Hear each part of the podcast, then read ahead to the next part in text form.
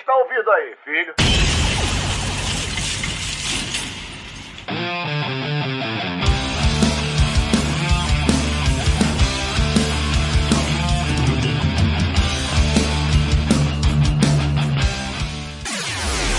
Sinfonexp. No ar, mais uma edição do Sinfonexp dentro do Nexp Podcast. Seu podcast de entretenimento musical. Tem rock and roll, tem pop, tem Brasil, tem tudo que você imagina dentro do universo da música. Muito prazer, eu sou Klaus Simões, junto comigo mediando este episódio, uma entrevista especial. Jefferson Vicente, Jefinho, já se apresente e mande aí para o público quem é o nosso grande convidado. Primeiramente, sempre é um prazer estar aqui, Klaus. Agradecer a todos os nossos ouvintes, pessoal que nos segue, continua prestigiando nosso trabalho. E hoje nós temos a honra de receber aqui no nosso programa Tagore. Salve galera, tudo massa? Tudo tranquilo, bicho. Em meio a esse caos que a gente tá vivendo, mas. Primeiro, é um prazer, né, estar tá recebendo tá agora aqui no Nexp Podcast, que tem tantas pessoas que o escutam, tantas pessoas que prestigiam, e o Nexp também prestigiando, tem esta grande honra. Primeiro, a gente queria uma apresentação, né? A gente quer saber um pouco mais sobre o artista, e esse nome, né, Tagore, a origem, as características, como surgiu, para contar aí pra todo mundo. Cara, esse nome, assim, tem muita gente que duvida que é o meu nome mesmo mesmo, saca? Mas que é bem diferente, né? Mas esse nome vem, vem de um poeta indiano chamado Rabindranath Tagore. E meu pai, quando novo, assim, era professor de yoga, saca? Ele pira hindu, assim, curtia muito a cultura oriental. E terminou por me batizar em homenagem ao poeta que ele curtia muito, o Rabindranath que eu falei, Rabindranath Tagore. E meu irmão chama Ravi, então todo mundo lá em casa meio que veio com esse selo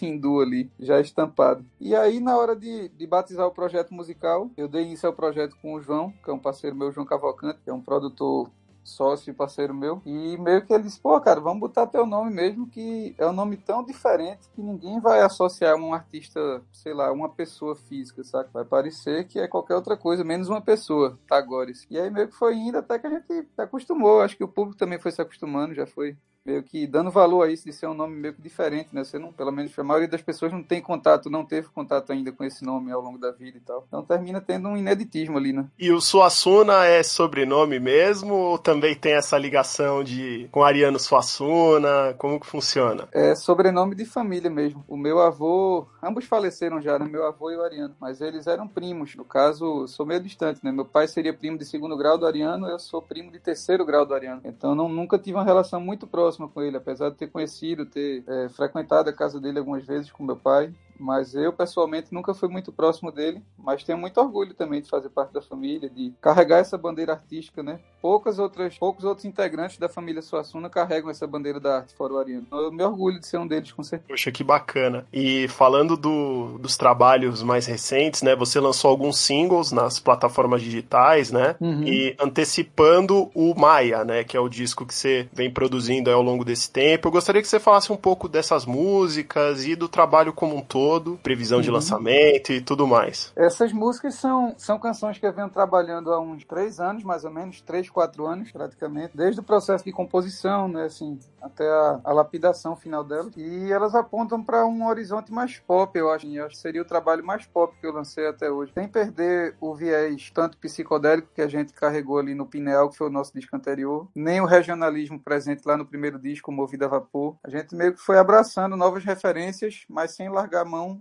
das que a gente já tinha consolidado ali impresso no trabalho, né? Então eu diria que esse novo trampo ele vem com, com um bocado da carga dos discos anteriores somado a essas novas referências, assim, não novas no sentido de serem artistas novos, mas novos pra gente enquanto mistura, enquanto alquimia sonora, sabe assim, sei lá, o próprio Tom Zé, Jorge Ben, a gente tem explorado pouco, eu acho assim, ao longo da, da nossa carreira dar, dar, dar um tiro assim para esse tipo de horizonte. E nesse trabalho a gente veio com essa proposta mais ampla, eu diria assim, mais pop, mais radiofônica. É um trabalho bem massa, estou bem feliz com o resultado. E também rendeu alguns clipes, né? Inclusive eu estava assistindo ontem o clipe do Capricorniana, gostei muito do Tatu também. É, como que pintou essa, é, essas parcerias com diretores? Como que foram feitos esses videoclipes? Eu achei todos muito bacanas, muito criativos. Puder uhum. falar sobre? Com certeza. A gente a gente iniciou a parceria com essa produtora que se chama Toca Audiovisual, que é lá de Santa Maria, no Rio Grande do Sul. Iniciamos a parceria com eles em 2016, quando fomos tocar Santa Maria. E aí um, um dos sócios que fundou a produtora meio que participava de uma banda lá de Santa Maria, essa banda já tinha tocado com a gente em alguns shows assim, perdidos. Acho que poucos, um ou dois. E aí ele curtiu muito, eu cheguei a mostrar músicas que seriam desse, desse disco agora, nossa, mas na época eu tava lançando outro, que era o segundo, o Pinel. E aí a gente foi tocar em Santa Maria e eles se propuseram a fazer o registro ao vivo, da gente tocando e tal, e transformar isso num clipe posteriormente. E foi a primeira experiência com eles, assim, que se chama Mudo, uma faixa chamada Mudo. Foi a primeira faixa de trabalho do nosso disco anterior. E aí, a partir disso, fizemos mais dois clipes do, do segundo disco com eles. Agora fizemos mais três o Tatu, que você citou, que foi o primeiro desse disco novo, né? Vamos dizer. O Capricorniano, que a gente acabou de lançar, ficou bem massa também, engraçado assim. E curtimos muito o resultado, a repercussão foi muito boa. Existe um terceiro chamado Maia, que é o da faixa título do disco, né? Que vai ser lançado juntamente com o disco todo. Esse ainda não não mostramos ao público. E tem aquela coisa do, do Capricorniana que é muito interessante, essa a referência aos programas de auditório, né? Tem a apresentadora ali no começo, depois uhum. você começa a tocar com, a, com as meninas mascaradas ali fazendo uma coreografia, né? Muito bacana essa referência Isso. que você fez à televisão. Eu curti também toda essa esse apanhado de ideias partiu do diretor Fabrício, é um, um cara bem amigo assim, bem aberto a, a construir as ideias juntos, mas ele sempre vem com ideias muito boas que a gente vai meio que lapidando assim em, em, parceria. E eu curti muito o resultado. Acho que bem representado, assim. Combinou com, com o som, sabe? Acho que deu uma, deu uma levantada na música como um todo. E é a primeira vez que você trabalha com o Pupilo na, na produção, ex-batera da Nação Zumbi? Sim, sim. É, a gravação desse disco, Maia, foi a primeira vez que a gente teve a oportunidade de trabalhar com ele. E muito incrível, velho. Cara, absurdo, assim. Um absurdo produtor, um ser humano fantástico, muito gentil, muita... e o talento indiscutível, né? Tá impresso em diversos álbuns aí na música brasileira. É, ele se revelou um tremendo produtor, né? Trabalhando com Erasmo Carlos, com uhum. Nando Reis, Paulo Miklos, com assim, uma Gal qualidade muito grande, né? Gal, exatamente. Os últimos uhum. trabalhos da Gal foi ele que fez, a é verdade. Cell, né? Sim, sim. Na produção, assim, incrível, né? Ele é muito bom. E além de produzir, ele gravou as baterias. Ficou bem redondo. E além, né, desses grandes trabalhos, no começo do ano você disponibilizou o Ao Vivo no Cosmos. Como é que surgiu esse projeto? Como é que foi a construção de todo esse trabalho? A gente, a gente sempre foi muito próximo do, dos integrantes do Cordel do Fogo Encantado, tanto, tanto por trabalho como por amizade mesmo assim. Eles fazem parte da mesma toura que a gente tem aqui em Recife, chamada Estelita, um selo. Eles fazem parte do mesmo selo que nós. Então já havia essa proximidade profissional e com o tempo foi se construindo amizade, né? Principalmente com o Cleiton Barros, que é o violonista e que produziu o nosso primeiro disco também, Movido a Vapor, juntamente com Vinícius Nunes, que é um outro grande amigo nosso, produtor também. Então já havia esse link e a vontade de fazer alguma coisa juntos, que nunca tinha acontecido. Então a gente inscreveu um projeto é, pela Lei Aldir Blanc, fomos contemplados pelo projeto. Resolvemos fazer a gravação do ao vivo porque eu acho que é, é a parte de material que a gente tem menos disponível assim para o público, sabe? A gente não tem muita, muito material ao vivo, muita coisa gravada, clipe também, mas ao vivo estava meio, meio carente. Então achei a oportunidade perfeita de levantar essa parte assim, entregar ao público material massa, ao passo que estaria fazendo uma parceria com pessoas que eu sempre tive vontade, né? Então foi meio que tudo tudo confluiu para dar certo assim, e o resultado eu achei bem bacana também. A gente gravou em umas 5 horas ou 4 horas aqui, na própria produtora, no estúdio que a gente tem aqui, e fluiu bem. Fizemos alguns ensaios assim, foi bem massa, porque tirou um pouco da característica mais pesada das músicas, né? Foi um formato um pouco mais folk, um pouco mais cru. Eu sempre gosto de deixar a canção mais nua um pouco para o público sentir ela num, num estágio mais embrionário, assim, mais rústico. E saindo um pouco da, dos novos projetos, falando da carreira de um modo geral, é, de onde vêm as suas inspirações, Tagore? É, suas referências para compor, para criar suas canções? Como é que, como é, que é seu modo de, de produção, assim, de composição? Uhum. Eu bebo de muitas fontes, assim, em termos de inspiração e de instiga, eu acho, para produzir, mas a parte, a parte do criar mesmo, do fazer música, para mim é muito incontrolável, sabe? Eu não tenho, eu não tenho, assim, um domínio sobre como eu faço a música quando eu faço. Eu acho que eu sou uma boa antena de ideias. Eu recebo ideias que que vem de algum lugar que eu não consigo identificar, do éter, não sei. E a partir dessas ideias que eu recebo, eu meio que filtro. Acho que eu sinto que são boas ideias, que tem algum, tem algum futuro, entre aspas, vamos dizer assim, para lapidar, e me debruço sobre elas, assim. Me debruço sobre essas ideias que eu recebo, e acho que eu gosto, assim, acho que eu sinto que reverberam bem em mim, eu começo a lapidar passo a passo ali. E aí nesse processo de lapidação acontece muita coisa, né? Sei lá, às vezes filmes podem influenciar numa roupagem de música ou um quadrinho. Eu sou muito aficionado por quadrinhos japoneses. Então um quadrinho que eu li também pode me linkar com algum outro sentimento que eu tinha lá atrás e isso terminar sendo impresso no som também. Eu acho que é uma grande mescla de, de referências artísticas no geral, assim. Eu gosto muito de cinema, gosto muito de quadrinhos, como falei, pintura, desenho pra caramba. Então acho que tudo isso num, num balaio misturado assim é o que compõe a minha minha nuvem de referência, se eu fosse chamar assim, vamos dizer. É, as questões das referências são muito importantes, né, para um artista. E eu vi um artigo, tá agora, um tempo atrás,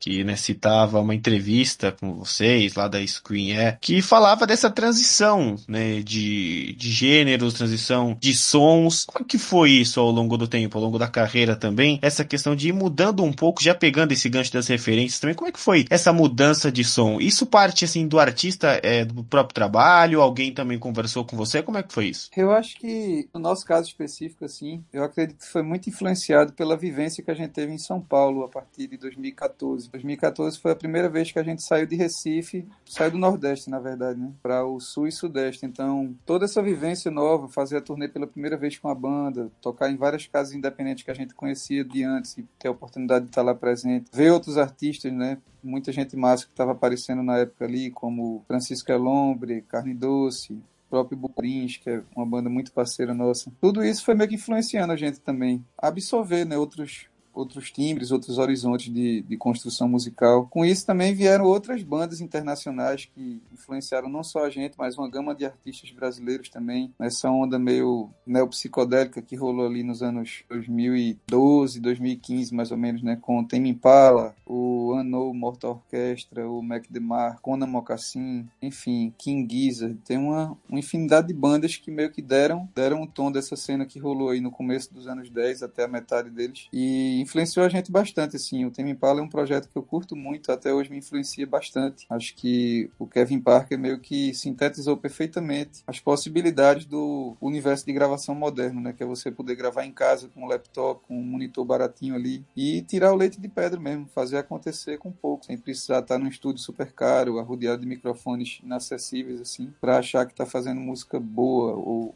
sei lá, vendável ou comercial. O cara conseguiu realmente meio que impulsionar todo uma leva de novos produtores a se enfurnarem nos seus quartos e produzirem também. Eu achei isso muito massa. Eu já fazia isso também antes de conhecer o projeto Tame Impala, então me identifiquei bastante assim com, com, o lance dele, do Kevin Parker. E terminou com certeza influenciando muito o nosso segundo disco, que é o Pinel. Eu acho que tem bastante influência do, do, Kevin Parker. Questões aí estão respondidas e a gente parte também falando sempre desses desafios contemporâneos. É, para você falar um pouquinho dessas parcerias com grandes nomes aí contemporâneos como Bugarins e Vespas Mandarinas. Quão importante é isso e como surgiu também essas parcerias? Com Bugarins a gente meio que se conheceu nessa época que eu falei agora, 2014, quando estava em São Paulo, assisti o show deles no Cine Joia, depois vi eles tocarem com o próprio Temi Pala no na áudio. Então acho que foi o dia a dia mesmo ali, de assistir show um do outro, de trocar ideia depois, a afinidade musical, a troca de referências. Eles são pessoas muito bacanas também, então a gente foi meio que se tornando amigo mesmo. E a partir da amizade tudo foi fluindo, né? Em relação a gente construir coisas juntos e eles participarem de shows nossos, eu participar de show deles, eles tocarem discos nossos, eu cantar em discos deles. Então foi bem natural, foi bem do convívio mesmo assim, com o Bugarins. Com o Vespas foi uma, uma história bem engraçada, assim, porque eu morava aqui em Recife nessa época, estava passando períodos em Recife, e a pessoa com quem eu dividia casa tinha vendido um violão, um violão bem massa, assim, acho que era um telo. E aí perguntou se eu poderia levar o violão para São Paulo para entregar a pessoa que comprou. É o violão é meio que garantido, né? Sem, sem ir nas cegas do correio. E aí eu topei, levei o violão na boa. E quando cheguei lá, esperei o cara que ia pegar o violão. Quando me chegou o cara, o cara é do Tadeu, que é do Vespas. Eu conhecia já o Chuck, não pessoalmente, mas já tinha trocado uma ideia. E aí a gente, pô, cara, conheço teu som e tal. Ele também conhecia o, o projeto Tagore, então foi, foi meio que uma grande coincidência. E a partir disso ele me convidou, ele fez, cara, a gente tá gravando os últimos vocais, assim, pra, pra botar no disco, assim, o que é que tu acha de participar e tal. Eu topei na hora. A gente, acho que no outro dia, agendou o estúdio lá com eles e meio que fez numa tarde, bem rápido, assim. Mas foi muito massa, os caras são bem legais. O, o Tadeu é muito gente boa, o Chuck também. Tem o estúdio dele lá, o Costela, né? Que é muito bacana, junto com o Capilé, que outro figuraça. Então acho que com o Vespa partiu dessa dessa coincidência que eu tô falando a vocês. Mas, posteriormente, a gente manteve um contato também. Hoje em dia não tem tanto, tô, tô um pouco mais distante desde a pandemia, que eu tô mais aqui em Recife, mas conseguimos manter, assim, esporadicamente, sabe, um, um certo contato. Inclusive, você chegou a participar de alguma daquelas é, festas, apresentações, sessões do Costela, se eu não me engano, né? Sim, participamos de, de uma, de uma sessão tocando e eu assisti a várias outras, outras bandas, assim, mas tocando a gente participou de uma, em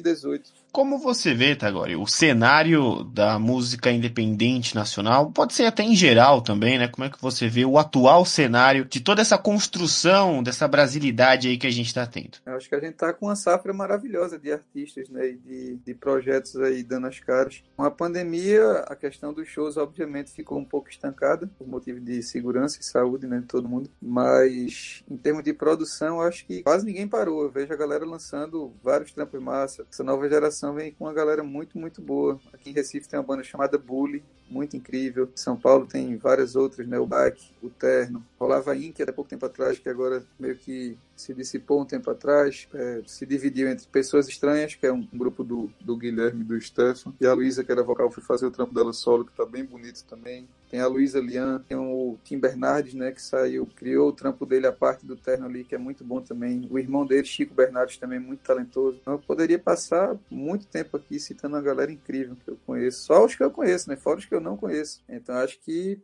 tá, tá todo vapor, velho. A galera tá aproveitando essa, esse recuo nos shows para meter as caras na produção, para quando voltar o movimento de, de público, ter material para mostrar, para lançar e criar engajamento, criar, criar uma rede ali de apoiadores. E tá agora uma pergunta que eu tenho aqui é a parte, né, de tudo que a gente estava planejando, mas a gente acaba surgindo. Como é que você vê o apoio do público agora à música independente, à música nacional, artistas, né, como você, artistas que vêm também da parte norte, nordeste, até do centro-oeste também, que acaba surgindo muitos músicos. Como você vê é, a devolutiva do público? Cara, atualmente eu acho que a gente está muito aprisionado no no âmbito digital, né, no âmbito virtual, assim. Então, termina essa troca acontecendo mais através das redes, seja fazendo live, ou seja nos próprios posts, né? Bem na venda de produtos. Eu acredito que as, as lojas estão sendo o principal as lojas virtuais né, estão sendo o principal meio de conseguir fundos, né, arrecadar fundos assim para cada projeto. Então,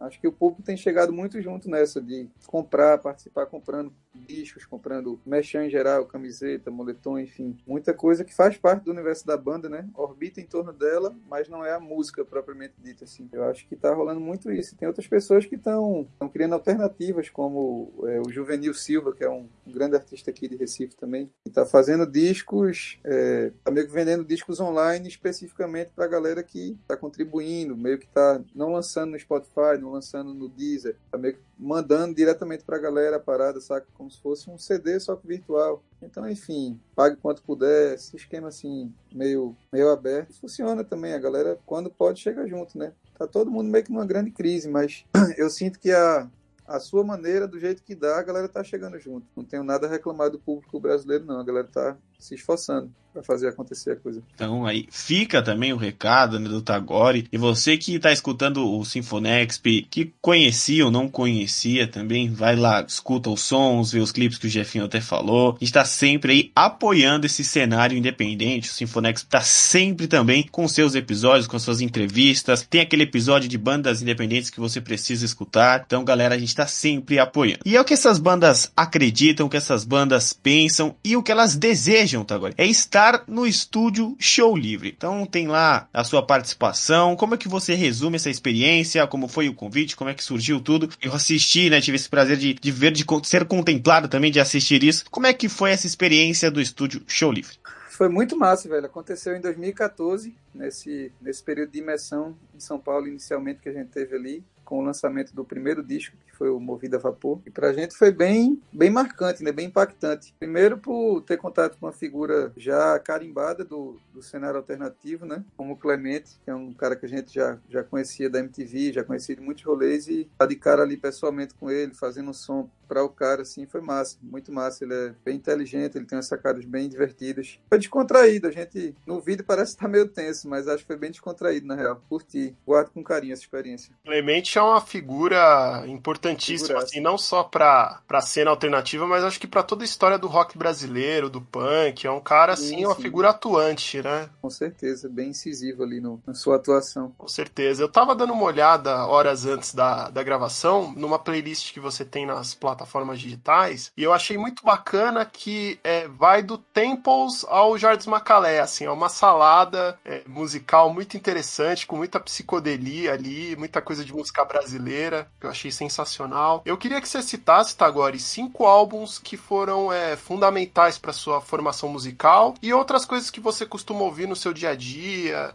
coisas que de repente até fujam desse universo que eu citei durante essa pergunta. Como que funciona se o seu gosto musical e os seus cinco discos favoritos ou aqueles que mais te influenciaram? Que marcaram mesmo, né? Cara, é, eu acho sempre difícil essas coisas assim de, de resgatar discos fundamentais, mas tem alguns, lógico, né? Que talvez nem tem se traduzam cinco, no som que eu faço, mas que contribuíram muito para minha, minha construção, sei lá, minha construção ética como artista, minha construção de, sei lá, do meu estilo mesmo, assim, como artista, não sonoro, mas como persona artística, sabe? Nessas, o Nirvana foi muito importante para mim, acho que até hoje é a minha banda favorita, então com certeza o Nevermind e o Inútero eu tenho que botar nessa, nessa lista aí já. Já dois vão ser do Nirvana, sobraram três. Os outros três, eu diria que o, o Molhado de Suor, do Alceu, foi bem importante, foi bem importante ali no, no início, pré-movida a vapor, consumi bastante esse disco, foi uma grande influência. Acho que citar um é difícil, mas alguns discos do Jorge, né?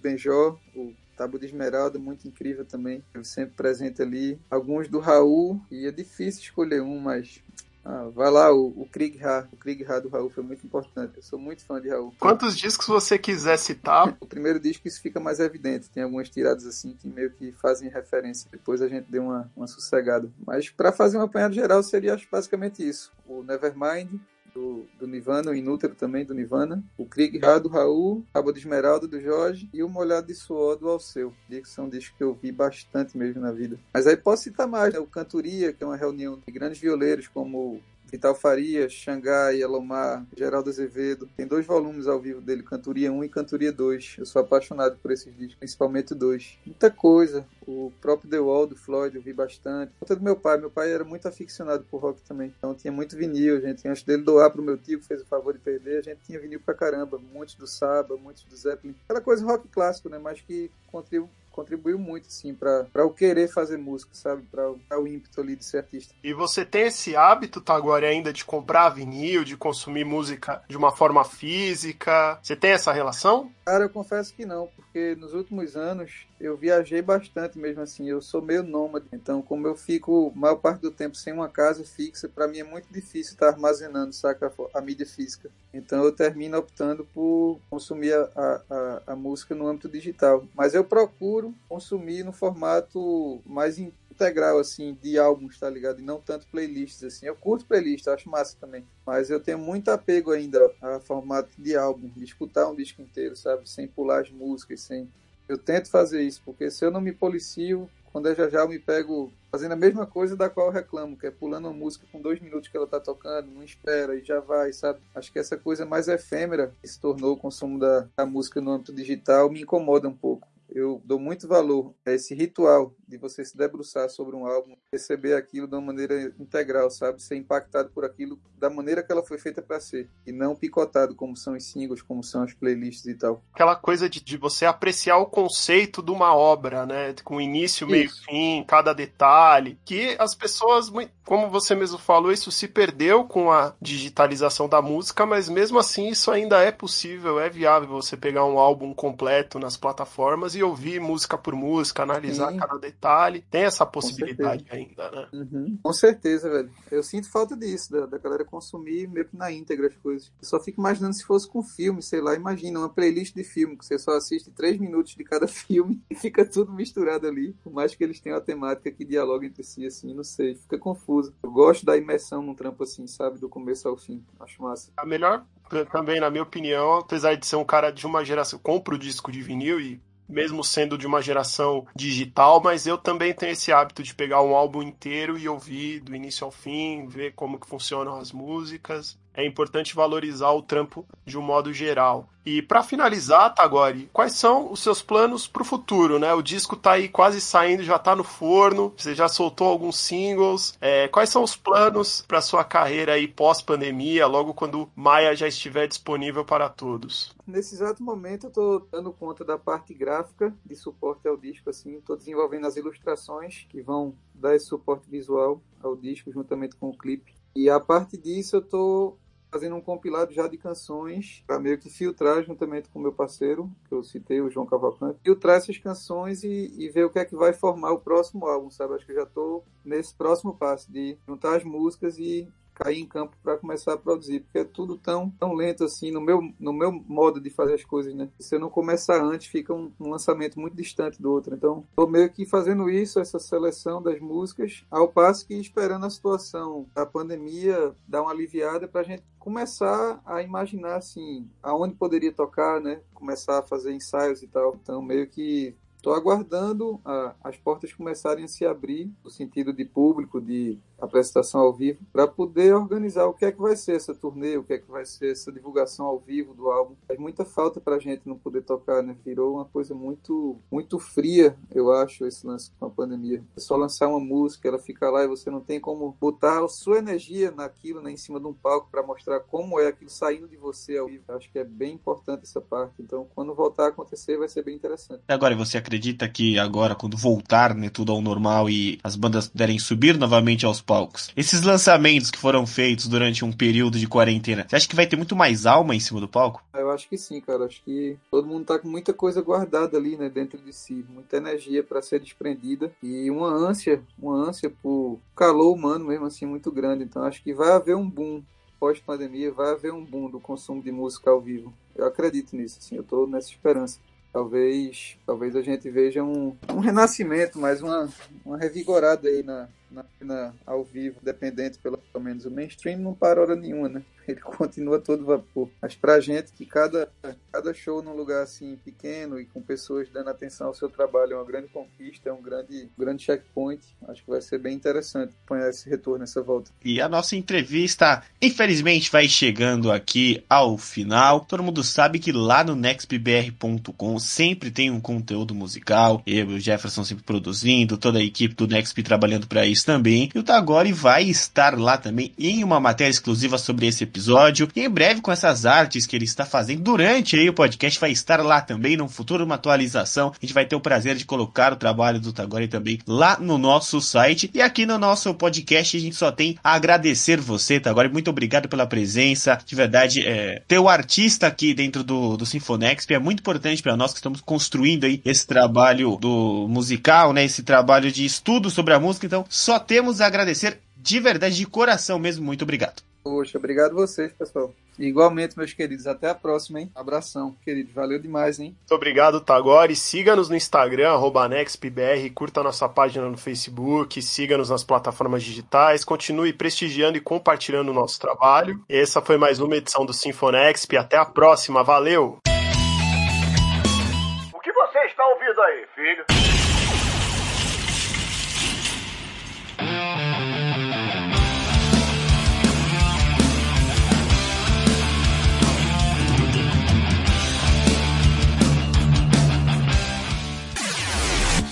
Sinfonexp.